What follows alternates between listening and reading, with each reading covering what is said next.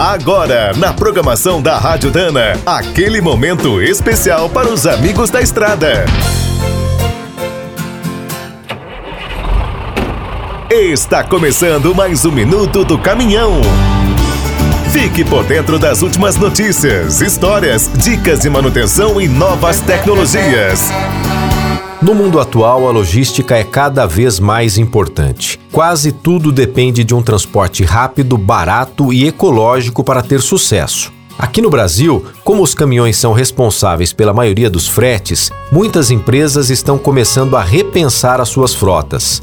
Além do gasto com combustível, essas avaliações consideram vários aspectos, desde as leis de trânsito até a responsabilidade social. Uma consequência direta dessa mudança será o fim do monopólio dos veículos a diesel. Em cada operação, teremos a energia certa. Para os frotistas que fazem entregas urbanas, os modelos a bateria são ótimos. Inclusive, é possível produzir a própria eletricidade. No segmento dos mini caminhões, usar gasolina, etanol ou GNV pode ser vantajoso.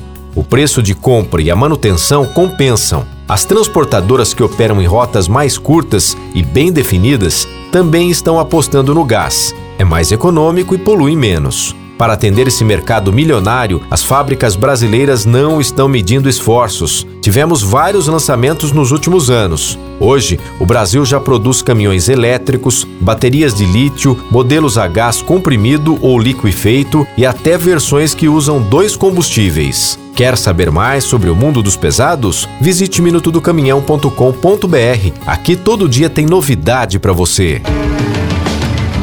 O Minuto do Caminhão é um oferecimento de Spicer e Álvaros, a dupla imbatível em componentes de transmissão, suspensão e direção. Quem é do trecho já sabe, para ficar bem informado, a Rádio Dana é sempre a melhor sintonia.